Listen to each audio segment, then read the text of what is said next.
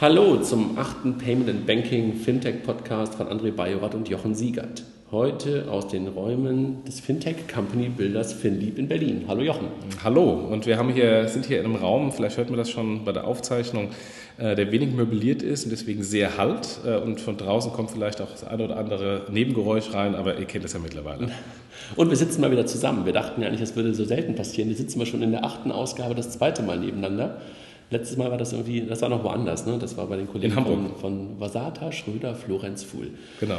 Ja, letzte Woche hatten wir das Thema Mobile World Congress und ähm, Mobile, Mobile Payment. Ähm, also das Thema MPOS und ähm, diesmal immer das Thema Nischen, Nischen Mobile Payment. Das war eigentlich unser Thema. Also dieses äh, schöne Wort Payment Silos. Ähm, ich weiß gar nicht, wer das mal geprägt hat. Ich weiß jedenfalls, dass ich schon seit Jahren benutze. ich glaube, du hast es geprägt. Also ich habe das irgendwann mal äh, aufgeschnappt von wollte, irgendwelchen Blogartikeln von dir. Ich wollte es mir jetzt nicht auf die Fahne schreiben, aber äh, in der Tat, das Wort äh, kommt mir sehr bekannt vor. Silo. ja, was ist das eigentlich? Was, äh, was verstehst du darunter?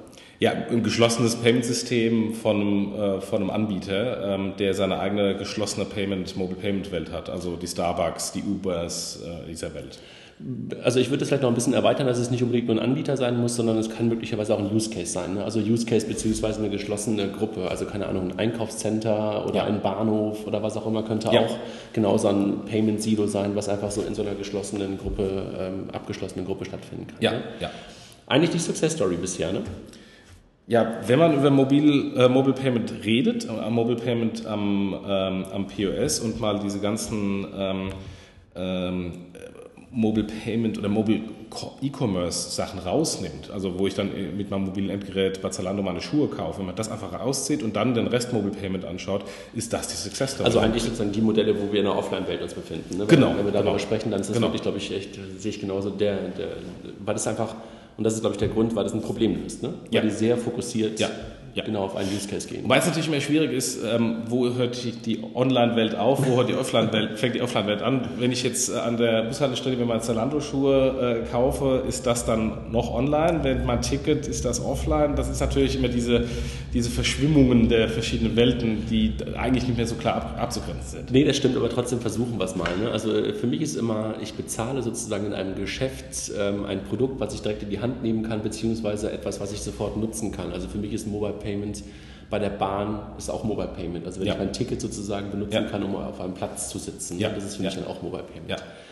Starbucks ist gleich das Erfolgsmodell, ne? Genau, genau. Starbucks ist im Grunde auch, auch für, für Mobile Payment am POS aus meiner Sicht die Erfolgsstory. Äh, ich habe mal, die Zahlen aktualisieren sich ja ständig und äh, jetzt zumindest die letzte Zahl, die ich jetzt gerade bei der, bei der Recherche gefunden habe, war 1,5 Milliarden, ähm, wurde im letzten Jahr über Starbucks, Milliarden Dollar wurde im letzten Jahr über Starbucks Mobile Payment abgewickelt. Äh, das sind 15 Prozent aller Starbucks-Verkäufe ähm, in USA. Es ist ja noch nicht 100 Prozent internationalisiert, beziehungsweise ist wohl jetzt nach Deutschland mhm. gekommen, mhm. aber wohl nicht die gleiche User Experience, sondern eine andere, nicht so gut. Ähm, und bei Starbucks irgendwie, ich habe mal auch mal sieben Millionen Transaktionen pro Woche im Hinterkopf äh, irgendwo gelesen. Jetzt bei der Quelle, die ich da rausgesucht habe, waren sechs Millionen Transaktionen.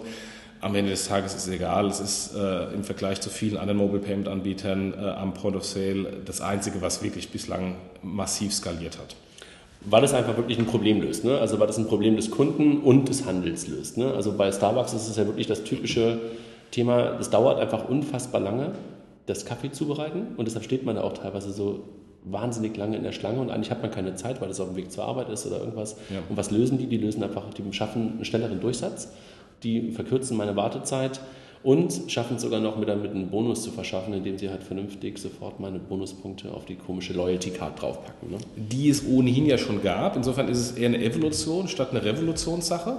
Ähm, und ähm, was aus Starbucks Sicht natürlich auch nicht zu vernachlässigen, ähm, äh, zwei Punkte relevant sind, nämlich Nummer eins, ähm, man macht mehr Umsatz, weil die Leute, die in den Starbucks reingegangen sind äh, und die Heavy-Kaffeetrinker, die Heavy Säufer, wie auch immer man das definiert, äh, die reingegangen sind und umgedreht sind, weil die Schlange zu lange war äh, und sie keine Lust haben zu warten, die kann man damit adressieren. Und ein anderes Thema, äh, gerade in Amerika, die Payment-Kosten.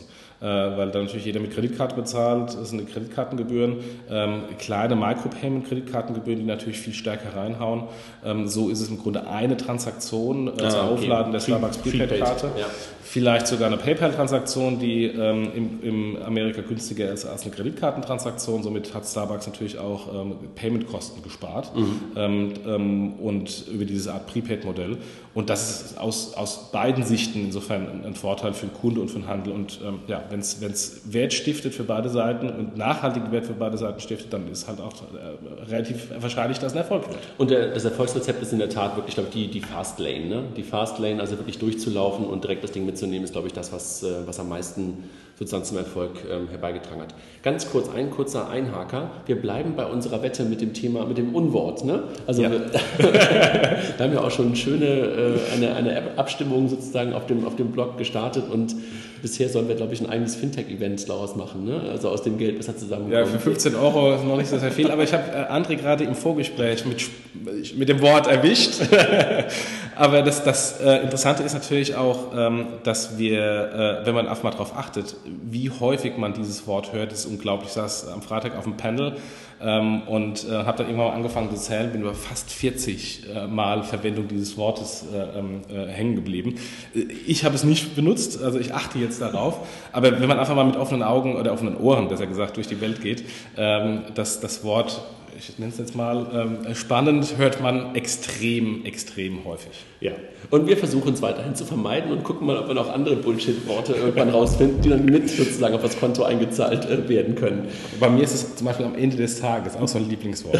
Oder Eine Phrase. Begriff. Genau. Also ganz kurz zurück zu Starbucks. Starbucks hat was, was dem, was, was dem Wettbewerb bisher gefehlt hat, ne? oder was dem Wettbewerb, Wettbewerb, bisher fehlt, beziehungsweise die haben einfach Dinge ganz konsequent umgesetzt, die wirklich äh, zu diesem Kundenvorteil und zu, gleichzeitig auch zu dem Vorteil von Starbucks geführt haben, ganz konsequent eingeführt.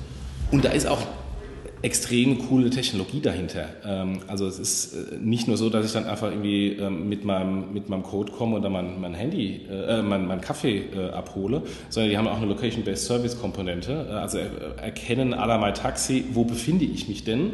Und wenn ich dann ähm, nah an die Starbucks-Filiale komme, wo ich den Kaffee bestellt habe, dann bekommt der Barista erst die Information, den Kaffee aufzubrühen bzw. Zu, äh, zu machen, dass ich eben nicht reinkomme und einen kalten Kaffee mitnehme.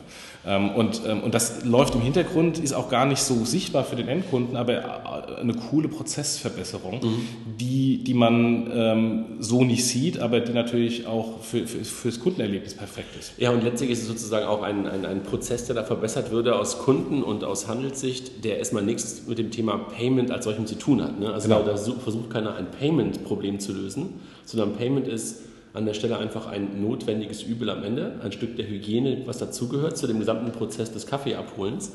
Und letztlich haben die das in den kompletten Prozess wunderbar integriert. Und das ist, glaube ich, das, woran man sich orientieren sollte als, als Vorbild und sich nicht einfach vorstellen sollte, dass man das Payment verändern will. Weil bezahlen wollen wir, glaube ich, alle sowieso nicht, haben wir, glaube ich, schon ein paar Mal gesagt. Ja, ich glaube, das ist einer der, der, der Haupterfolgsgründe, ähm, dass man, dass man ähm, das machen wir Payment-Leute vermutlich viel zu sehr, dass wir nur in unserer eigenen Welt leben. Aber die Realität ist halt, der Kunde wacht morgens nicht auf und sagt, ich will bezahlen, sondern er will einen Kaffee. Und, ähm, und ähm, in dem Moment, wo man das, und das ist, äh, können wir gleich vielleicht über Uber nochmal sprechen, äh, wo man das Payment vermutlich äh, ähm, so definiert in den kompletten Prozess, dass es komplett verschwindet, ähm, dann ist es natürlich am, am interessantesten. Ähm, und wenn man natürlich jetzt ego-getrieben als Payment Manager sagt, das ist mein tolles Thema und ich will ja auch meinen Job behalten, ähm, am erfolgreichsten ist, wenn man das Thema so wegrationalisiert, dass man auch am Ende vielleicht sogar selbst wegrationalisiert wird. ähm, aber wir haben ein kleiner Hinweis auf den, auf den Podcast von, von Brad King. Ähm, Breaking, Breaking äh, Banks, ne? Genau, Breaking Banks äh, Podcast. Der hat, ich glaube, vor drei Wochen ein Interview mit dem ähm, ehemaligen Manager von Starbucks, der, das, äh, der, das, der die Starbucks-App äh, gebaut hat, äh, gehabt, der auch sehr stark diesen kundenfokussierten ähm, äh, Aspekt in dem Interview gebracht hat, ähm, der sich dann, weiß nicht, ob er sich wegrationalisiert hat oder, oder einfach dann nach dem Riesenerfolg eine andere Opportunity getrieben, genommen hat. Aber das, das zeigt einfach, ähm, Payment ist einfach nur ein kleiner Prozessschritt und je weniger man den betont, desto besser ist es am Ende des Tages. Wen haben wir noch? Jetzt haben wir viel über Starbucks gesprochen und ähm, Uber hast du gerade schon, äh, oder Uber hast du gerade schon angesprochen. Das sind so zwei Beispiele. Ne? Uber und MyTaxi aus der deutschen Variante sind schon auch ganz gute Lösungen. Ne? Ja, also wenn man einfach überlegt, ich habe das mal gemessen, ähm, im, im, Taxi, wenn man steht, angekommen ist, man einfach raus und sagt dann mit Karte bezahlen, dann wird das Terminal rausgeholt, gegebenenfalls angeschlossen, die Karte geswiped oder gesteckt, äh, PIN eingegeben, dann kommt dieser furchtbare äh, Druck des Papiers, dann kommt nochmal extra Rechnung oder extra Quittung. In total habe ich einfach mal grob gemessen, ungefähr zwei Minuten. Plus, man, plus Papier in der Hand, ne? Genau, plus Papier in der Hand, äh, wo man da irgendwie rumsitzt. Äh, bei MyTaxi ist ein Swipe ähm, und bei Uber einfach aussteigen. und das ist am besten. Also das, ich finde diese Uber äh, Payment Experience eigentlich der Standard und der Benchmark im Moment, ähm, wo es ist. Es ist schön, dass du da von der Payment Experience noch sprichst, weil das ist eigentlich keine mehr. Ja, genau, genau. Es ist weg. Und, aber, aber da muss es hingehen. Und das Interessante finde ich, wenn, wenn man, wenn man äh, auch deutsche Mobile Payment Anbieter anschaut, ähm, die nach MyTaxi und nach Uber gekommen sind, äh, wo man irgendwelche QR-Codes scannen muss im Taxi, die sind von der, von der User Experience ähm, bleiben deutlich hinter dem aus meiner Sicht Benchmark zurück und versuchen einfach nur halt eine andere Art und Weise der Kommunikation mit diesem Terminal hinzubekommen. Mhm. Und das ist eigentlich aus meiner Sicht der Schlüssel, der, der so attraktiv ist, nämlich, dass man von dem Terminal, einem äh, Terminal-kassenzentrierten Modell weggeht und da halt im Taxi weggeht, weil ich dann einfach mit meiner App swipe oder aussteige. Und das ist ja auch aus meiner Sicht die Vision für, die, für den Handel, dass ich eben einfach diese Schlangen ähm, an der Kasse und am Terminal äh, eliminiere. Und das ist ja auch das, was Starbucks am Ende des Tages macht. Wobei das bei Uber und MyTaxi vielleicht auch nicht ganz vergleichbar ist mit den klassischen Handelslösungen, die bei Rewe, bei Netto, bei Edeka ähm, oder im Japital sozusagen zum, zum, zum, Einsatz kommen, weil das ja hier eher ein Peer-to-Peer-Payment ist. Ne? Also weil da beide Seiten eigentlich äh, in diesem System neu drin sind und das ist so bei den, bei den Japitals dieser Welt, die versuchen ja immer noch auf einer Seite, nämlich auf der Handelsseite, die alte Welt anzudocken. Und das hast du halt hier in diesem, in diesem MyTaxi und in dem Überfall, nicht ganz Überfall, ja. schön, in dem Fall von Über, nicht, nicht, nicht ganz so. Deshalb ist es vielleicht auch, also nicht nur vielleicht, deshalb ist es einfach auch anders lösbar und ähm, ganzheitlicher ähm, zu lösen, als es die Kollegen versucht haben, die halt noch auf alte Infrastrukturbestandteile ähm, gesetzt haben. Ne? Wobei wir uns natürlich da auch sehen, das funktioniert nur in den Anwendungsgebieten, die ich häufig nutze. Ähm, also wo ich mir auch eine App auf mein, auf mein Gerät installiere. Gut, jetzt ist natürlich bei MyTaxi und Uber bleibt mir eigentlich gar keine andere Möglichkeit, als diese App zu installieren. Aber nicht jeder Händler auf dieser Welt äh, wird den Kunden überzeugen, eine eigene App zu installieren und da die Karten äh, oder, oder, Bankdaten zu hinterlegen. Ähm, und insofern ist das eher eine Sache von, von den paar wenigen Großen mhm. ähm, mit wiederkehrenden Transaktionen. Aber bei, dem, bei diesem Longtail der kleinen Anbieter ist das schon schwieriger. Mhm. Da kommen natürlich so ein paar Sachen dazu, die die reingebaut haben, so ein bisschen Fahrerkontrolle, ne? dass man halt gucken kann, was kostet die Fahrt wahrscheinlich. Also es macht ja MyTaxi sofort, wenn du sagst, ähm, ich möchte da hin, dann sagen ja. wir sofort, es wird so wahrscheinlich die und den ähm, die, die Kosten haben und das kann man natürlich ganz gut kontrollieren ein Stück weit dabei. Ne? Ja, ja, wobei auch da gibt es, ähm, das ist mir in Hamburg neulich passiert, äh, gibt es eine, eine, Manipulationsmöglichkeit. Ich habe eigentlich das Taxi gerufen mit My Taxi Payment, ähm, aber ähm, dann mein Passwort nicht mehr gewusst, was ich mir damals irgendwie bei My Taxi Payment gegeben habe. Also habe ich dem gesagt, ähm, ich zahle es doch bar und habe dann festgestellt, dass, der, ähm, ähm, dass die abgerechnete My Taxi Transaktion, die ich dann über die App bekommen habe, eine andere war als die, die ich äh, bar bezahlt habe. Also der hat natürlich dann versucht, das System zu betrügen und äh, eine kürzere Fahrt daraus zu machen. Ähm, insofern, äh, die Taxifahrer sind ja auch nicht Pilot. also ich glaube, so bei MyTaxi, das letzte, was ich so in Erinnerung habe, war, glaube ich, 25 Prozent der Fahrten, die mittlerweile mit, mit, mit Mobile Payment bezahlt werden. Ne? Das war so ja. das, was ich, glaube ich, letztes Mal gehört habe. Ähm, oder vielleicht sind es auch schon mittlerweile mehr. Ähm, durch das neue Modell ist es ja für den Fahrer jetzt ähm, kein Problem mehr, in Anführungszeichen, oder es sind keine Extrakosten mehr, die, die, durch das Mobile Payment entstehen. Ja. Und deshalb ähm, ist es für den Fahrer ja auch äh, mittlerweile ganz normal, äh, also eigentlich egal, ob er halt auch äh, Mobile Payment anbietet. Ich finde es auch, auch immer noch super. Also vor allen Dingen das Papierlose ist das, was mich an dem, an dem MyTaxi-Case halt immer wieder treibt. Über äh, nutze ich irgendwie in Hamburg irgendwie selten, denke ich auch nie dran, ähm, ob es überhaupt auch so gibt. Aber ich, ich bin einfach MyTaxi gebrandet, weil es einfach die erste App war und bisher bin ich nicht enttäuscht worden. Ja, by the way, ähm, hier in Berlin macht Uber jetzt eine äh, super aggressive Marketingaktion. Jetzt weiß man, wo die ganzen Milliarden hingehen. Man kann, wenn man ein Uber-Taxi bestellt, also nicht dieses Uber-Pop äh, sondern ein ganz normales Taxi über Uber, ähm, von morgen, Donnerstag, glaube 10 Uhr bis, ich glaube, Sonntag in Berlin kostenlos Taxi fahren. Also ich werde jetzt morgen mal ausprobieren, ob ich... Also du musst morgen eins bestellen oder... In, der, in dem Zeitraum, wenn ich fahren möchte, von morgen früh bis Sonntag, ähm, einfach ein Taxi bestellen und kostenlos innerhalb von Berlin fahren. Ich werde, also ich werde es tun. Werde ich morgen mal Taxi, äh, zum Flughafen probieren. Ich bin am Wochenende mit meiner Familie hier. Wir werden ja. nur Taxi fahren. Ja, okay. fahren wir Taxi. Es ist natürlich die Frage, ähm, ich, glaube, es gibt nicht so sehr viele äh, Taxifahrer, die mit Uber zusammenarbeiten, ähm, ob es dann nicht äh, ähm, ein Problem ist, überhaupt ein Taxi dafür zu bekommen. Also in, in Hamburg gab es kürzlich mal eine Aktion, dass man, glaube ich, pro Kilometer 10 Cent gezahlt hat und plötzlich warst du mit 1,50 Euro einmal quer durch Hamburg ja. durch. Also das war irgendwie auch schon ziemlich... Ja, das gibt es ja auch. Ja. Das ja. fühlt sich ehrlich gesagt nicht gut an. Ne? Also gegenüber dem Fahrer, man weiß ja, dass der das Geld bekommen wird von, von, von über irgendwo. Ähm, aber trotzdem fühlt sich das irgendwie, das ist nicht fair. Das ja. ist, das ist kein fairer Preis. Also irgendwie habe ich da echt ein, Bauch, ein schlechtes Bauchgefühl, das überhaupt zu machen. Ne? Also, aber egal. Ja gut, ist nur die Frage, bekommt der Fahrer dann nur äh, die, die Minimalgebühr nein, nein, oder gibt es da von Uber nochmal irgendwie oben drauf? Ich hoffe schon. Ich hoffe, dass sie eine Art Werbekostenzuschuss genau. bekommen, um in der alten äh, Offline-Welt mal zu denken. Welche Silos ähm, gibt es noch? Also sind das, ist das eine Ausnahme oder, oder was glaubst du, was, was, was kommt da noch? Also du hast vorhin schon mal so kurz über das Thema Nutzungshäufigkeit und sowas gesprochen. Das ist, glaube ich, ein Treiber, ne? Ja, also äh, aus meiner Sicht ähm, Edeka und Netto ähm, sind ja auch mit einer, mit einer App da, die groß damals eingeführt wurde, mit, äh, in, zumindest in Fachbereichen, mit, mit äh, Presseartikeln, von denen man nicht so sehr viel hört, ganz ehrlich. Das Problem bei Edeka ist, glaube ich, auch, dass es nur in Berlin bisher ähm, war, weil Edeka ja. ja äh, so dezentral organisiert ist als Genossenschaft und nicht alle Edekas sofort dabei waren, ja. demnach auch keine zentrale Kommunikation dafür stattgefunden hat. Und Netto weiß ich nicht genau, ob Netto auch so die typische Zielgruppe für Mobile, Payment Käufer ist. Also ja. ich, ich, bin da manchmal wenn ich da durchgehe, denke so, oh, das ist irgendwie schon echt sehr ramschig hier. Und das ist irgendwie nicht so, dass ich hier gerade mein, mein Smartphone in der Kasse raushole und bezahle mich. Das fühlt sich irgendwie nicht so an, als wenn ja. das der richtige Ort für Mobile Payment wäre. Ja gut, ich meine, das ist natürlich auch für die erstmal Test und zu gucken, äh, ähm, wie andere auch ja auch äh, verschiedene Kanäle testen, ob, ob das vom Kunden angenommen wird oder nicht. Aber da sind wir gleich ein Thema. Also ich glaube, ähm, das wird sich dann richtig durchsetzen, wenn ich halt, ich glaube, das haben wir schon mal, auch schon mal hier besprochen oder sonst ähm, irgendwann schon mal irgendwann, dass wir halt das wird sich dann wirklich richtig im Einzelhandel durchsetzen, wenn du halt auch einen echten Mehrwert noch daraus hast. Also ich finde es einfach einen totalen Wahnsinn, dass ich vier bis fünfmal eine Ware in einem, in einem Geschäft anfassen muss, ähm, bis ich halt aus dem, äh, bis ich wirklich bezahlt habe und aus dem Laden raus bin. Ich nehme sie aus dem Regal, lege sie in den Einkaufswagen. Ich nehme sie aus dem Einkaufswagen raus, lege sie aufs Band.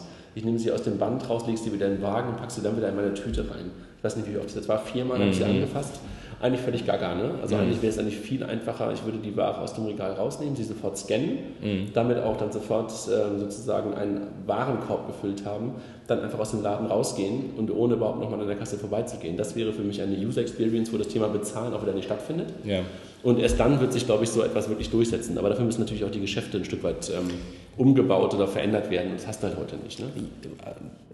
wenn man einfach mal schaut, der, der Handel ist ja schon, schon sehr stark auf NFC, also jetzt nicht auf der, auf der Zahlseite, sondern auf der Logistikseite. Terminals. Ähm, nee, nee, äh, dass da irgendwie die Palette so, ja, ja, ja, äh, mit NFC ausgestattet ist. Warum nicht irgendwie ähm, in der, wenn ohnehin da schon sehr viel NFC für die Logistik da ist, warum nicht einfach dann äh, in, in, jede Papp-Packung so einen billigen NFC-Chip rein? Ja, RFID oder was auch ähm, immer. Ne? Genau, oder RFID, stimmt. Ja. Ähm, und, und den Wagen damit ausrüsten und dann weiß man ja ganz genau, ich habe jetzt diese Packung in den Wagen gelegt, da ist ja. hinten dran ein Preis ähm, und dann die damit verbundene App ähm, füllt dann automatisch den Warenkorb und dann äh, können wir vielleicht ein bisschen vorgreifen, ähm, zukünftige Vision von Uber. ich laufe dann einfach mit meiner Uber äh, App äh, aus, dem, aus dem Edeka oder wo auch immer mhm. raus äh, und draußen steht mein Taxi, was mich abholt ähm, und dann nach Hause fährt. Ähm, das ist eine Wertschöpfungskette und eine geschlossene äh, User Experience, die, die ich extrem Wobei das bei Uber noch interessant weiter, finde. Bei Uber noch ein bisschen weiter ginge, weil du gar nicht mehr in den Laden gehst. Ne? Das wird sofort genau. geliefert. Also genau. hast du noch sozusagen genau. jemanden, der das einfach für dich delivert, also genau. einpackt, delivert und sowas. Genau.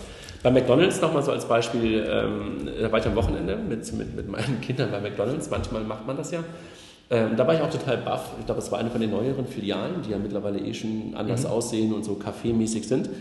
Da gab es nicht mehr ähm, den klassischen ähm, Menschen, der alles gemacht hat, also der ähm, äh, meine Bestellung aufgenommen hat, meine, mein, mein, mein, mein, mein Tablett gepackt hat, der die Pommes aus dem Ding rausgeholt hat und der nachher abgerechnet hat, sondern ich konnte entweder bestellen an einem Terminal vorne, also einem großen Touch.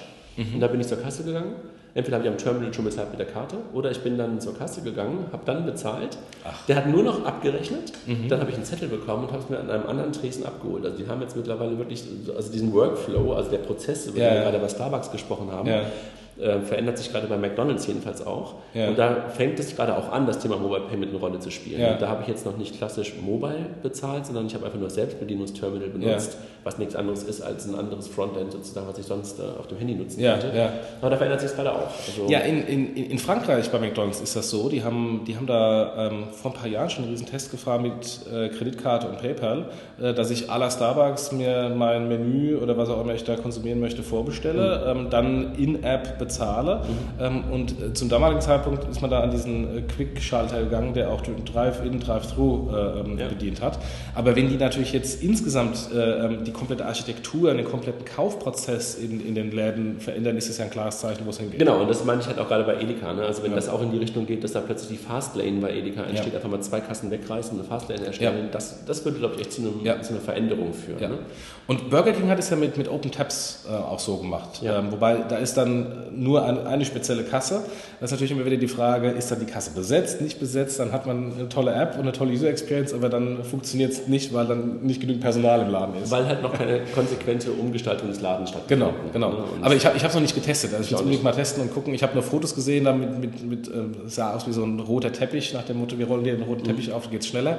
Ähm, aber muss einfach mal ausprobieren, äh, wie, das, wie das funktioniert. Ich gehe leider so selten oder gut, wie auch immer man das definieren mag, äh, in diese Fastfood-Restaurants. Das geht mir genauso. Bei Bahn und Airlines ähm, ist es schon ein bisschen anders. Ne? Also ähm, bei der Bahn, ähm, ich ja, ich bin ja ähm, immer noch Besitzer dieser komischen schwarzen Bahncard, aber hin und wieder muss ich so einen Zuschlag buchen. Und mhm. das mache ich dann auch immer über die App direkt. Mhm. Und ähm, meine Frau, die ja sonst nicht so richtig ähm, online-affin ist, sondern eher, nee, online schon, aber ja, egal.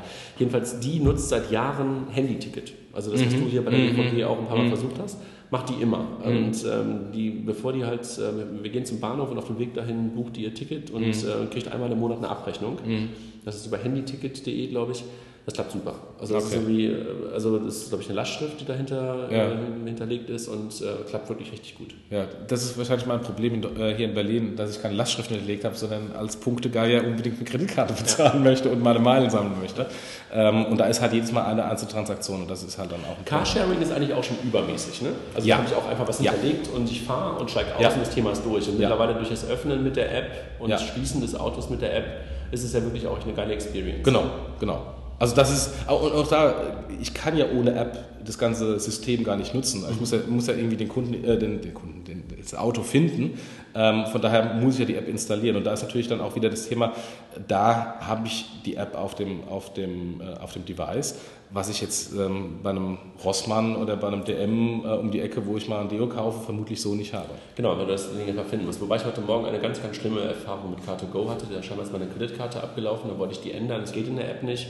Ah. Äh, habe ich angerufen bei der Hotline, weil ich halt einfach auf dem, vor dem Auto stand. Nee, können wir nicht online ändern. Ich so, okay. Äh, nee, müssen doch der Webseite machen. Dauert dann die Überprüfung der Kreditkarte. Hallo? Dauert dann fünf bis acht Tage. Oh. Und ich dachte nur so, Vielen Dank. Ja, ja. Also, und dann wusste ich ja, dass ich heute hier hinkomme und weiß, dass hier unten ein Büro ist von ja, ja, ja. Und meinte, ich kann ich denn da reingehen? Meinte nö, ist kein Unterschied. Ob sie es auf der Webseite machen oder bei uns in, in der Filiale sozusagen die Karte zeigen, dauert fünf bis acht Tage. Ich glaube, das war es für mich mit Car2Go. Wobei ich werde dann meistens ja doch wieder schwach, wenn ich wieder keinen Drive Now finde und dann meistens irgendwann doch, egal. Ja, aber hier ist ja eigentlich DriveNow und Car2Go mehr oder weniger komplementär. Also wenn ein ein nicht da ist, dann ist drei Meter ja, weiter ein Ja, eben. Deshalb, also, wenn ich halt, deshalb brauche ich manchmal beides. Ne? Ja, ja. Doch nicht irgendwie beides nebeneinander steht. Airbnb hattest du noch als Beispiel. Ähm, ist das für dich auch Mobile Payment? Ähm, ja, letztendlich ist es auch eine App mhm. ähm, und ich muss im Rahmen der App natürlich äh, Zahlung hinterlegen, klar. Aber ähm, man kann ja auch Airbnb webbasiert machen und dann ist ja. wieder. Aber stimmt schon, also eigentlich buche ich ein, buche ich ein Zimmer und ja. Ähm, auch da ist User, die User Experience so, bezahlen findet eigentlich gar nicht statt. Ne? Ja. Also ich gehe irgendwann raus, habe keinen Checkout, wie klassischerweise im Hotel. Ja und raus. Stimmt. Wobei wir jetzt gerade äh, letzte Woche, wir haben, wir haben Offside gemacht, da haben wir uns ein Airbnb-Apartment hier in, in Berlin gemietet ähm, und war letzte Woche ITB hier, das heißt alle Hotels extrem teuer und natürlich auch die Airbnb-Apartments ähm, äh, sehr stark ausgelastet. Äh, zwar nicht vom Preis gestiegen, by the way, das fand ich mal sehr interessant. Fängt gerade an. Ah, die kapieren es langsam. Die fangen okay. gerade an und, und, geben den Leuten Hinweise. Also das wird von Airbnb mittlerweile gesteuert, dass die, ähm, ah, die Preise okay. Mach mehr Umsatz, wenn du. Ah, okay. Auf jeden Fall war es so, dass wir das erste angefragte Apartment äh, war wohl ausgebucht, obwohl es auf der Plattform war. Das fand ich irgendwie auch komisch. Auf jeden Fall, oder vielleicht war es dann privat gebucht, keine Ahnung. Auf jeden Fall hatten wir natürlich dann eine Autorisierung, eine Kreditkartenautorisierung ähm, über dieses Apartment ähm, und, ähm, und dann erst ein anderes gebucht, eine zweite Autorisierung. Ähm, und derjenige, der die Corporate Card hat, bekam dann immer eine SMS von, äh, von der Miles More äh, ähm, äh, Kartenservice und hat sich gewundert, warum wir plötzlich auf seiner Karte fünfmal Airbnb-Apartment mhm. autorisieren. Äh, das war dann auch wieder so eher suboptimal. Ähm, mhm. Aber das sind halt so diese klassischen Edge-Cases. Äh, das kriegst du halt nur dann mit, wenn deine Kreditkarte schon moderner ist ja, und dir schon genau, SMS genau. schickt, ja, genau. was wir schon oft gefordert haben im ja, letzten äh, Algo-Banking, glaube ich, äh, ja. Podcast dann kriegt man sowas mit, dass da plötzlich im Hintergrund schon Autorisierungen stattfinden, wo wir als Kunde, als Endkunde, können nichts damit anfangen. Wir denken, ja. da ist eine Kartenzahlung, ja. dass es wirklich nur eine Anfrage ist und teilweise eine Reservierung des, des Betrages, das weiß ja eigentlich, äh, das wissen die Leute teilweise gar nicht. Ja. Ne? Du hast ähm, aus deiner Historie heraus das Thema digitale Güter noch, so Gaming. Ähm Gaming ähm, und Co., ähm, wo man natürlich auch einmal ähm, seine Kartendaten hinterlegt ähm, und dann quasi auf auf der App des Anbieters äh, mitbezahlt, ähm, sofern es überhaupt geht, weil Apple ähm, das überhaupt nicht zulässt, sondern sagt, wenn du digitale Güteranbieter im App Store bist, dann musst du iTunes Payment machen. Was eigentlich eines der größten äh, Silos ist, ne? Genau. iTunes und, und, und Google, äh, genau. Google äh, wie heißt es? Äh, Play. Play sind eigentlich schon auch mit, mit, mit die erfolgreichsten. Genau. Amazon, Amazon genauso. Also ja. Amazon ist eigentlich auch so ein riesengroßes Silo, ne? Also ja. das ja. hinterlegt und bezahlt. Wo, wobei das außerhalb der Amazon-Plattform äh, gut, Amazon Marketplace funktioniert es noch ganz gut, aber Amazon Payments ähm, funktioniert überhaupt nicht. Also ich hatte, hatte ja ähm, einfach mal aus, dem, äh, aus der Erfahrung gesprochen, äh, Amazon Payments bei, äh, bei BigPort implementiert in den USA. Das ist eine andere Plattform als in Europa. Ich wollte sie nach Europa holen, haben die gesagt, eine neue Integration. Ich so, aha, interessant. Und Amazon Payments wurde quasi nicht genutzt ähm, auf, ähm, auf der BigPond-Plattform. Ich glaube, ich habe es bisher zweimal irgendwo gesehen, dass ja. ich zweimal damit bezahlen konnte. Einmal für Unterwäsche und einmal für Fahrradreifen. Ja. Ich habe es auch benutzt, also, ja, aber man, es fühlt sich nicht gut an. Man also, hört aber auch von ein paar Händlern, auch deutschen Händlern, die es implementiert haben, ähm, dass da relativ schnell genauso groß ist wie, wie PayPal. Ich hör, also ich habe die Erfahrung gemacht, es ist keine Relevanz. Mhm. Äh, von anderen hört man, es wäre sehr groß. Keine Ahnung. Let's see. Ich habe noch so ein, Beispiel, was ich eigentlich äh, total super fand von der, von der Idee. Das war von der Schweizer Bahn, SGB. Ähm, hat man auch teilweise in der Presse verfolgen können, so vor zwei Jahren. Wally hieß das. Die wollten halt äh, ein, ein, ein, ein Mobile Wallet ähm, schaffen, sorry, ähm, was an den ganzen Bahnhöfen und in der ganzen Bahnhofswelt äh, der SBB funktionieren sollte. Ne? Also mhm. an den, die haben halt den großen Vorteil, dass sie halt Vermieter von den ganzen Läden sind, also vom, vom äh, Brezel King oder so was ist bei denen oder Brezelkönig bis hin zum Café und äh, natürlich dann auch die Fahrkarten und auch in der Bahn. Und die haben ja mittlerweile auch so einen Starbucks-Train. Ne? Also es gibt ja einen, einen, einen Zug in der Schweiz äh, von der SPB, wo ein Starbucks-Speisewagen äh, dran ist. Ähm, und das fand ich wirklich super. Ähm, die haben das leider dann ähm, eingestellt, beziehungsweise haben es zusammengeführt, glaube ich, mit einem Produkt der Swisscom. Ähm, und Wally, so in der Form gibt es, glaube ich, nicht mehr. Aber von der Idee war das für mich das perfekte Silo. Ne? Also das war einfach wirklich, äh, in einem Bahnhof hast du so viele also gerade wenn du da äh, Traveler bist, dann willst du eine Zeitung haben, was das, das, das und dein Ticket und das alles über ein System abzurechnen. Hätte ich mhm. super gefunden. Ne? Mhm. hätte ich auch installiert, so eine App, aber mhm. ist leider nicht zum Fliegen gekommen in der Schweiz. PayPal ist eigentlich auch ein, war am Anfang eigentlich auch ein Silo, ne? wenn man das äh, so sieht. Eigentlich war das das PayPal-Ebay-Silo, ne? damit Stimmt. ist es groß geworden. Stimmt, genau. Ja. Wobei, ja, ja, ne? genau. Gut. Ähm, und jetzt wieder stärker, jetzt gerade in Deutschland, äh, wo, wo eBay ja stärker den Zahlungsprozess jetzt forciert, auch mit Rechnungskauf. Ähm, PayPal. Und, nee, eBay. eBay auch. eBay hat ja, hat ja ähm, ähm jetzt es nennt sich äh, Payment Intermediation, also dass, dass man eine Amazon-like Payment-Erfahrung hat und eben nicht ich bezahle den Händler, sondern ich bezahle eBay und habe dann auch die Möglichkeit, einen Warenkorb zu füllen okay. ähm, und habe dann halt auch andere Zahlmethoden und das sowohl und Rechnung dann auch irgendwie bei selektiven Händlern und Kunden etc. Das war das, was glaube ich Marcel Weiß und Jochen Krisch in einem der letzten ähm, Podcasts auch sagte, sagten, dass wie die letzte ähm, Erfindung bei, bei, bei eBay wäre der Warenkorb gewesen oder warst du das? Ich das war ich mal, ja. Ich, ich, musste damals äh, sehr schmunzeln, als dann irgendwie die Pressemitteilung rauskam, so nach dem Motto, ähm, wir haben da irgendwie jetzt äh, den Warenkorb und das war irgendwie Ende 2014, Anfang 2015, ich weiß nicht mehr ganz mal ganz genau, und musste schwer schmunzeln, oh, das war eine Rieseninnovation, dass man jetzt Warenkorb auf einem Marktplatz anbietet. Wow. Aber ich meine, ich kenne natürlich auch die andere Seite, die interne Seite. Äh, ich kann es auch nachvollziehen, warum es so lange gedauert hat. Wobei, nein, kann man eigentlich nicht nachvollziehen, aber äh, ich kenne die Gründe, warum es so lange gedauert hat. Genau, man kann es nicht erklären, aber man äh, da kann es nicht gut heißen. genau. Du hast eine These noch mitgebracht. These überall zukünftige Plattformen Payment. Was meinst du damit? Ja, also letztendlich, wenn man, wenn man äh, die Überbewertung anschaut, also die Bewertung mit der, mit der Uber ähm, ähm, im Moment Kapitalrunden zieht, ähm, die kann man kaum noch erklären mit, ich bin irgendwie ein Taxi-Intermediär. Nee, das machen sie aber auch nicht, ne? Ja, ja, eben. Also tun, tun sie auch nicht, aber wenn man einfach schaut, was sind denn dann ähm, die darüber hin, hinweggehenden Geschäftsmodelle, da wird stark über Logistikdienstleistungen geredet, als dass dann der Uber-Fahrer irgendwie angefangen von, von Briefumschlägen ähm, oder Päckchen äh, liefert. Und ich wollte einfach mal, äh, mal eine These in den Raum stellen, das ist aber auch was für Payment, ähm, weil die, die Payment-Erfahrung ist eben so seamless, um es neudeutsch auszudrücken. Ähm, warum ähm, kann man denn dann nicht ähm, diese Payment-Erfahrung auch in breitere Geschäftsmodelle einbauen? Also angefangen ähm, Lieferheld-Kombination mit dem äh, Lieferservice. Ähm, also ich bestelle über Uber mein Taxi, äh, nicht mein Taxi, meine Pizza äh, und die Pizza wird dann über den Uber-Service gebracht und auch gleichzeitig bezahlt. Also dann ist dann diese komplette Wertschöpfungskette äh, ähm, äh, gegeben und ich nehme einfach nur noch die, ähm, äh, die, die Pizza in, in, in, die Hand oder umgekehrt, ich, lasse die, ich hole die auch ab, fahre mit Uber dahin, nehme die, die Pizza entgegen und lasse mich wieder nach Hause fahren. Das also letztlich eigentlich keine Plattform für Payments, sondern eine Plattform wirklich dann doch für Logistik inklusive Payment. Ne? Also genau. dass sie einfach ihre Wertschöpfung wirklich ähm, von der Bestellung über das Ausliefern äh, bis hin wirklich zum Bezahlen, ähm, so dass das einfach hinter, hinter dem ganzen Übercase genau. steckt. Ne? Ja, und wenn ich mir das halt nicht liefern lasse, dass ich dann halt dann, haben wir, haben wir gerade ja schon gesprochen, dann nehme ich irgendwie die Waren ähm, im, im, im, Supermarkt mit und laufe halt einfach vorbei und statt dass dann äh, ich eine eigene Edeka und Netto und was auch immer App äh, installieren muss, ähm, habe ich dann diesen, diese, diese Longtail-App äh, ähm, Uber, die in verschiedene Bereiche dann reingeht und da auch Payment mit abwickelt. Ja. Ja, und ähm, dann äh, in, insofern ist es irgendwie auch so merkwürdig, dass die ganzen anderen Payment-Lösungen, die gerade so entstanden sind, haben wir gerade am Anfang schon drüber gesprochen, ob es eine Japital ist, eine Payhi oder sowas, dass die sich in der, in der Experience deutlich schlechter anfühlen als das, was wir gerade als Vorbilder genommen haben. Ne? Ja. Oder, als Vor oder als beispielhaft, nicht als ja. Vorbilder, sondern als beispielhaft ja. gesehen haben. Ne? Dass die sich nicht an dieser Seamless Integration von Payment orientieren, sondern wir uns mit irgendwelchen QR-Codes totschlagen wollen, die wir alle nicht sehen wollen. Ja. Schon irgendwie merkwürdig. Ne? Ja aber da ist, da ist halt das Thema so sehr stark Inside-Out getrieben statt Outside-In. Da sitzt mhm. irgendwie ein Produktmanager und sagt, ich habe jetzt irgendwie hier ein QA-Produkt oder ich habe ein NFC-Produkt oder ich habe ein was auch immer Produkt und muss darum herum eine, eine, eine weitere ähm, Vertical aufmachen und dann mache ich dann halt dann im Taxibereich das dann so und so.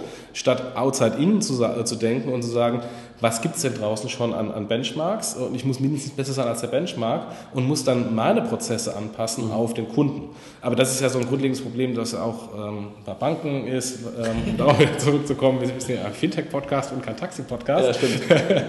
ähm, dass, dass bei vielen Unternehmen ähm, diese Inside-Out-Thematik ähm, ähm, äh, im Produktmanagement ähm, oder in der Strategie äh, ähm, ähm, dominiert, dass halt dann irgendwas gebaut wird und man draußen einen Markt sucht, statt umgekehrt draußen zu gucken und dann das eigene Produkt äh, und das eigene Unternehmen darauf anzupassen. Jetzt haben wir so, so gut über die ganzen Silos gesprochen. Mein Ring haut hier immer auf den Glastisch, ich muss den mal abmachen. Ähm, jetzt haben wir so gut über die ganzen Silos gesprochen. Ähm, letztendlich wollen wir, glaube ich, aber nicht nur Payment-Silos haben. Ne? Also das ist, glaube ich, ähm, wirklich nur für, für Use Cases sinnvoll, wo wir wirklich eine Dauernutzung haben im Sinne von äh, wiederkehrend, entweder mehrfach in der Woche oder mehrfach sogar am Tag oder sowas. Ansonsten, wir wollen ja nicht äh, 30, 40 verschiedene Silos auf unseren Handys äh, installiert haben. Ne? Also die anderen müssen sich wahrscheinlich dann doch an, anders orientieren. Ne? Ja, Ja, also wir brauchen schon in irgendeiner Weise offene Standards, die ähm, gerade für, für, den Longtail, vorhin schon mal gesagt, für den Longtail äh, das, das, Payment anbieten. Auch, äh, äh, by the way, in Verbindung mit Riskmanagement, weil ähm, ähm Risikomanagement ist natürlich da auch ein elementarer Bestandteil, weil je mehr ich bei einem Anbieter Transaktionen mache, desto besser mein, mein Scoring, mein Transaktionsscoring ähm, und desto ähm, weiter kann man auch dann den, den Kanal öffnen. Also von daher ähm, glaube ich, dass das ähm, Apple aus meiner Sicht ähm, da sehr gut positioniert ist mit, mit, mit Apple Pay, also mit dem, mit dem App-basierten Apple Pay, ähm, da ein Standard zu werden für die vielen äh, Longtail-Händler, die eben keine eigene App installieren. Die, die eine eigene App installieren, genau das Gleiche. Ich meine, Uber akzeptiert ja, äh, oder Airbnb auch, akzeptiert ja in den USA schon, schon Apple Pay. Mhm. und PayPal ist da aus meiner Sicht auch gut positioniert, ähm, hier aktiver zu sein. die müssen natürlich schauen, wie sie jetzt insbesondere gegen Apple Pay ähm, da anstinken können mhm. und vor allem Antworten liefern, weil Apple jetzt erstmal davon gesegelt ist.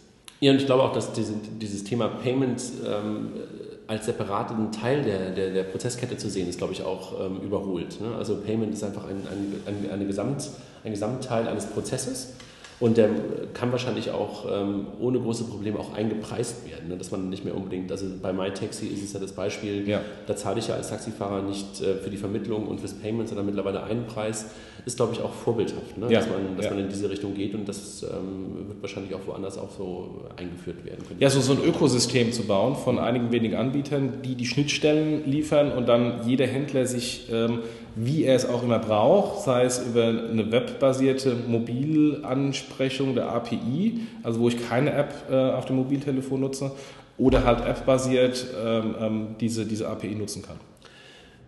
Jetzt haben wir, wie gesagt, also wir wollen nicht überall die Silos, trotzdem sind sie für uns vorbildhaft und eigentlich sollten sie ähm, den Standard, den du gerade auch angesprochen hast, also diese offenen Standards sozusagen treiben. Ne? Also sind irgendwie unsere Vorbilder für gutes Mobile Payments, das, was wir da erleben. Ähm, und eigentlich sollten sich alle daran orientieren, ähm, was wir bei Uber, was wir bei, bei, bei MyTaxi, was wir äh, bei Airbnb und bei den anderen Beispielen, die wir vorhin, vorhin gesagt haben, was wir da sehen, möchten wir eigentlich auch im Standard haben. Ne? Ja. Also das ist eigentlich das, ja. das Benchmark. Ja. Ja, da gibt es gibt's ja diese, diese Touch-and-Travel-Geschichte von der, von der Bahn, die im Offline-Bereich da ja hingeht. Also NFC-basiert, da gibt es irgendwie, wenn man mal ein bisschen mit offenen Augen durch die Bahnhöfe läuft, sieht man dann ähm, Säulen diese. Säulen, wo man dann irgendwie ähm, hingehen soll und, ähm, und tippen soll und dann quasi ein Check-in machen. Also ich bin jetzt hier in dem Bahnhof und dann Check-out. Ich komme, also gehe Bahnhof Berlin und steige in Hamburg Dammtor aus ähm, und dann wissen die genau, aha, da war der Check-in und in Hamburg war der Check-out. Also wissen genau, zu dem Zeitpunkt ist der der Zug, äh, kostet das und das und das. An, an Möglicherweise auch mit Gutschriften schon, wenn es verspätet ist. genau, genau, genau.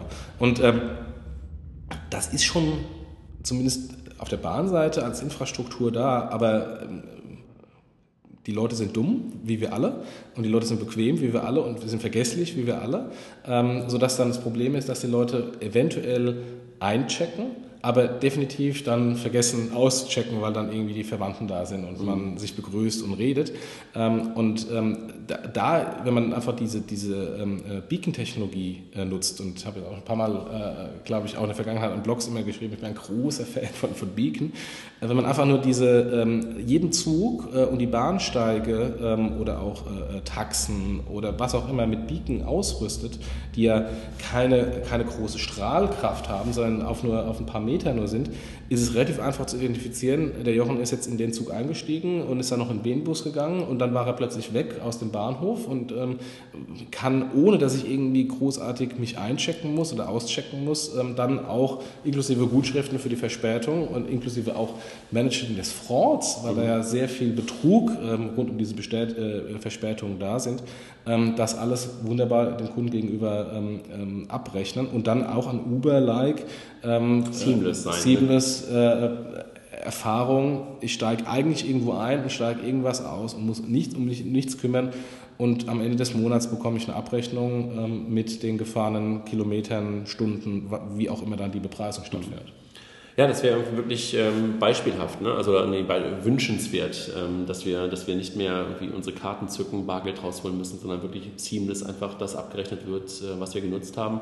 Natürlich mit der Transparenz, die du gerade angesprochen hast, die dann immer noch dazukommen muss, dass es nicht irgendwo einfach im Hintergrund was passiert. Äh, es darf im Hintergrund passieren, aber mir muss sozusagen sichtbar gemacht werden im Sinne von Transparenz, dass ich auch wieder möglicherweise sagen kann, das war ich nicht oder so. Ne? Ähm, aber ich glaube, das ist irgendwie das, ähm, das Wichtige, dass man, dass man das ja. äh, verbunden bekommt. Ja, und selbst die Datenschützer dürften da eigentlich nichts sagen, weil es ist ohnehin transparent. Ähm, wenn ich jetzt äh, das Taxi bezahle mit meiner Karte oder wenn ich mir ein Bahnticket am Automat kaufe und mit Karte bezahle, ähm, ist es ohnehin transparent. Der Jochen war genau zu diesem Zeitpunkt an diesem Bahnhof und hat jetzt ein Ticket gekauft von äh, Berlin nach Hamburg oder hat gar im Zug gekauft mit Karte. Also diese, diese Fälle, äh, hinsichtlich der Transparenz und des Datenschutzes gibt es heute auch schon. Das heißt, wenn man möchte, können wir die Daten sowieso heute schon auswerten, sowieso schon gläsern. Es sei denn, man bezahlt bar, aber das geht dann auch weiter zukünftig, dass man vielleicht dann bar bezahlt und sagt, ich will, ich will mit diesem ganzen äh, neumodischen Tracking nichts zu tun haben und mache mein Bluetooth äh, äh, in meinem Smartphone aus, wenn ich überhaupt eins habe. Eigentlich sind wir so Und, by the way, ähm, da fällt mir noch was ein. Ähm, das geht auch für, ähm, äh, für Mauterfassung. Mhm. Äh, ich habe jetzt in Bonn gesehen, äh, die B9 von Bad Godesberg in die, in die Innenstadt, ähm, die, ich nenne es immer die Telekom, Post und Postbank äh, ähm, Run äh, Ray, weil morgen ist da genau die Leute, die da Die Bahn heißt auch Telekom Express. Äh, und die Bahn heißt Telekom Express. Nee, aber ich meine die, die Straße, ja, weil die Leute halt morgens im Stau stehen, um in die Telekom und Postbank zu kommen. Da steht, und Post, ähm, da steht äh, seit glaube, einem halben Jahr ähm, ein Schild, automatische Verkehrsüberwachung per Bluetooth. Das heißt, die gucken wohl, ähm, wie viele Autos da fahren und schauen einfach nur, gibt es da irgendwie Bluetooth-Telefone, die an sind und können damit äh, vermutlich die Ampeln schalten. Ähm, der nächste Schritt ist ähm, gegebenenfalls dann auch das Maut. Auto zu identifizieren und die Maut abzurechnen. Wobei das äh, ist ja teilweise schon so. Also du hast das ähm, bei solchen privat ähm, bezahlten Tunneln und, und, und, und, und, und, Straßen, da haben die teilweise solche Bordeinheiten, ja. die, die da eingeschraubt. Das ist ja einfach nur ein Ja, das war RFID-mäßig. Ist eine ja. Übergangszeit, ja. ja. Dann kannst du dein Handy einfach da dran halten und ja. machst es genauso und kriegst ja. auch einmal im Monat eine Abrechnung oder hast du eine Flat oder sowas. Ich kenne das von dem Herrentunnel in Lübeck zum Beispiel. Ja, damit sind wir eigentlich so am Ende für heute. Ne? Also in der Tat war das äh, Thema, was wir hier haben wollten, Mobile Payment, MPOS und, und Silos zu lang für einen Podcast, aber ja. ähm, ich glaube ganz gut jetzt für zwei und ähm, Du hast noch einen Hinweis ähm, in eigener Sache, nächste Woche hier in Berlin. Ne? Ja, äh, nächste Woche gibt es hier in Berlin ein äh, Fintech- und Payment-Meetup am Dienstagabend im Hubraum von, von der Telekom. Ähm, es gab es vor, ich glaube, es gibt jeden Monat. Also ich war ich zumindest für alle zwei Monate. Äh, war beim letzten Mal da, da hat äh, Commerce Ventures gesprochen ähm, und jetzt am Dienstag spreche ich zum Thema äh, Zukunft, äh, Fintech und Payment, zumindest ähm, wie ich die Zukunft sehe. Muss nicht, muss nicht wahr sein. Äh, wir, können alle nur äh, zumindest mal ein paar Zentimeter nach vorne schauen. Alles andere ist dann, ist dann Spekulation, aber zumindest wie, ich so die Welt sehe. Dann gebe ich auch noch einen kleinen Hinweis ähm, für interessierte ähm, Hacker äh, bzw. Entwickler und Menschen, die halt gerne die Zukunft des Bankings mitbauen wollen, machen wir vom 26. bis 28. April in Frankfurt einen Bankathon, bankathon.net gemeinsam mit den Kollegen von Genie ähm, und in Zusammenarbeit mit der Exec.io. Ähm, also alle, die irgendwie Lust daran haben, die Zukunft des Bankings zu bauen, sind eingeladen, gerne da in Frankfurt dabei zu sein. Ähm, genug in eigener Sache. Und das ist, glaube ich, beides kostenlos, oder? Also das ist keine ist, kommerzielle äh, Werbung, die wir jetzt gerade machen. Ja, also da, wir suchen Sponsoren dafür, in der Tat, damit es halt für die, für die Dabeiseienden, je nachdem wie viele es sind, so kostenlos wie möglich ja. sein kann. Die müssen natürlich ihre Unterkunft äh, selber bezahlen, aber ansonsten ist es kostenlos, genau. Ähm, und wir suchen aber halt Sponsoren und wir haben schon die Deutsche Bank als Sponsor, die Hypovereinsbank als Sponsor, die Comdirect als Sponsor, die BEW Bank als Sponsor. Und ich hoffe, jetzt habe ich nicht irgendeine Bank vergessen, äh, die schon zugesagt hat, ähm, die das Ganze halt ähm, unterstützen, wo wir sehr glücklich darüber sind, dass wir da auch so namhafte Partner so früh dafür gewinnen konnten. Ja. Kommende Woche, was machen wir? Ähm, mal schauen. also wir haben, äh, ich habe am, am, am Wochenende einfach mal so eine spontane Idee gehabt, ähm, ähm, ob wir nicht mal ähm, auf unserem ersten Podcast äh, zurückschauen und eine V2 äh, davon zu machen, also das Thema äh, deutsche Banken und der PayPal-Clone, was auch immer dann der Clone sein wird, ähm, weil es gibt ein paar mehr oder gab ein paar mehr Presseberichte in den letzten Wochen ähm, und ähm, auch diverse Gespräche und Informationen, die jetzt mehr und mehr geleakt werden, wollen jetzt auch gar keine Insider nach draußen, Insider-Informationen nach draußen nehmen, sondern habe im Grunde einfach mal die Informationen zusammengetragen, die ich von drei verschiedenen Seiten mir zugetragen wurde. Und wenn von drei verschiedenen Seiten irgendwelche Informationen zugetragen werden, dann sind sie quasi öffentlich. Ähm, und dachte, vielleicht sprechen wir da mal drüber. Ich habe da mal einen Tweet abgesetzt nach dem Motto, ich sammle mal Punkte. Und der wurde extrem viel geliked ähm, und retweetet. Also insofern scheint da ein Bedarf zu sein. Ähm, insofern mal gucken, vielleicht machen wir das. Ja, machen wir das und danach die Woche haben wir, glaube ich, auch schon ein Thema. Also wir sind schon wieder, glaube ich, gefüllt. Ne? Ja, gut, unsere, unsere Themenpipeline, äh, die wird ja nicht kürzer, äh, weil wir neue Themen ständig dazu bekommen. Ähm, insofern müssen wir mal langsam mal abarbeiten. Jetzt haben wir zwei Themen abge abgearbeitet, Empros und Silos, die waren nämlich drauf, also können wir jetzt streichen. Genau, und, und, und jetzt können wir, jetzt gleich gehen wir zusammen äh, zu einem großen äh, europäischen Kreditkartenprovider und vielleicht liefert uns das ja auch mal wieder ein paar Themen, ne, die ihr heute in Berlin hier eingeladen haben. Ja, wir gehen lecker essen. Genau. Tschüss zusammen. Vielen Dank. Tschüss.